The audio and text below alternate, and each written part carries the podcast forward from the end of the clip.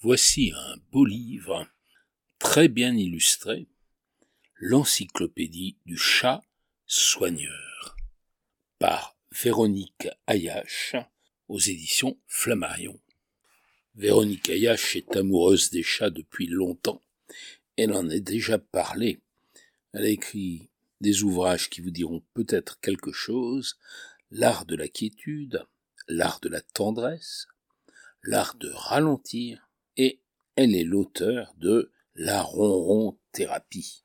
À propos du chat soigneur, elle va bien sûr parler de tous les bienfaits que nous apporte le chat, mais elle va croiser tout ce que nous inspire le chat avec l'histoire, la mythologie, la spiritualité et toutes les techniques de bien-être telles que le yoga, le feng shui, la méditation, l'observation, le mystère. C'est un livre qui va nous aider à développer tout ce qui nous permet de vivre mieux, ou presque tout, et d'aller encore plus loin dans notre vécu concret, symbolique, psychique, avec le chat. Elle va commencer par une chronologie du chat, dont l'existence remonte à 56 millions d'années, puis elle explore tous les bienfaits que nous apporte le chat. Les thérapies, le yoga, l'art félin de la méditation, les secrets félins de bien-être au quotidien. Dans la partie suivante, elle va se mettre du point de vue du chat pour dire quelles sont ses sagesses. Puis, elle s'interroge sur les représentations du chat.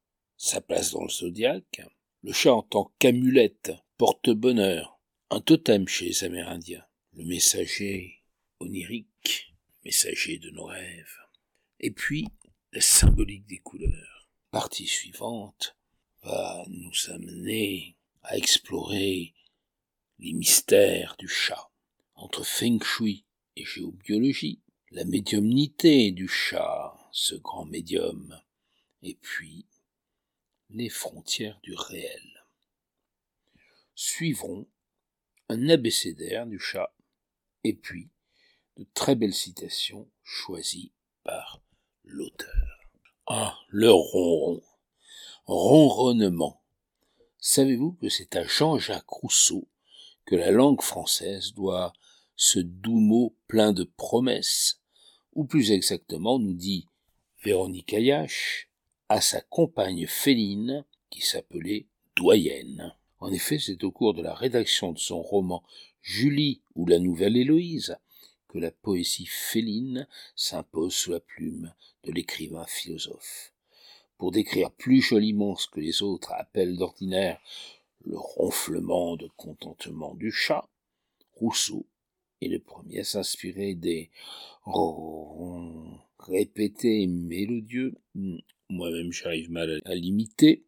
Il crée l'onomatopée et décide de son orthographe. Il ouvre ainsi en 1761 les portes de nos dictionnaires aux mots ronron, ronronnement et ronronner.